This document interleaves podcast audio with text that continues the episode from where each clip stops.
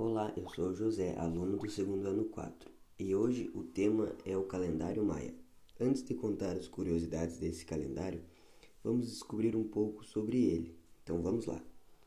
O calendário maia é um entre os diversos sistemas temporais utilizados pelos maias. Ele tem início em 11 de agosto de 3114 anos antes de Cristo e da mesma forma que o nosso começa no primeiro dia do mês da era cristã, o qual marca o suposto momento em que Jesus Cristo nasceu. O calendário maia possui 365 dias dividido, divididos em 18 meses, que contém 20 dias cada, o que dá um total de 360 dias. E esses cinco dias que sobram completam o calendário, não pertencem a nenhum mês e são considerados dias livres. Então agora vamos para as curiosidades.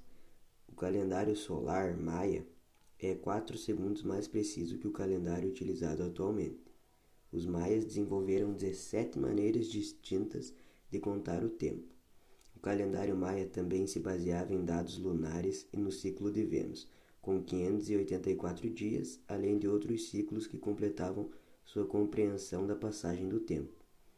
O ciclo completo se repete a cada 52 anos, mas além deste longo ciclo, os maias se orientavam na contagem da passagem do tempo por mais dois calendários, um baseado no movimento da Terra ao redor do Sol, chamado calendário solar, cujo ano Orrabe continha 365 dias, divididos em 18 meses e 20 dias cada, e com mais 5 dias adicionais considerados como dias de má sorte pelos maias.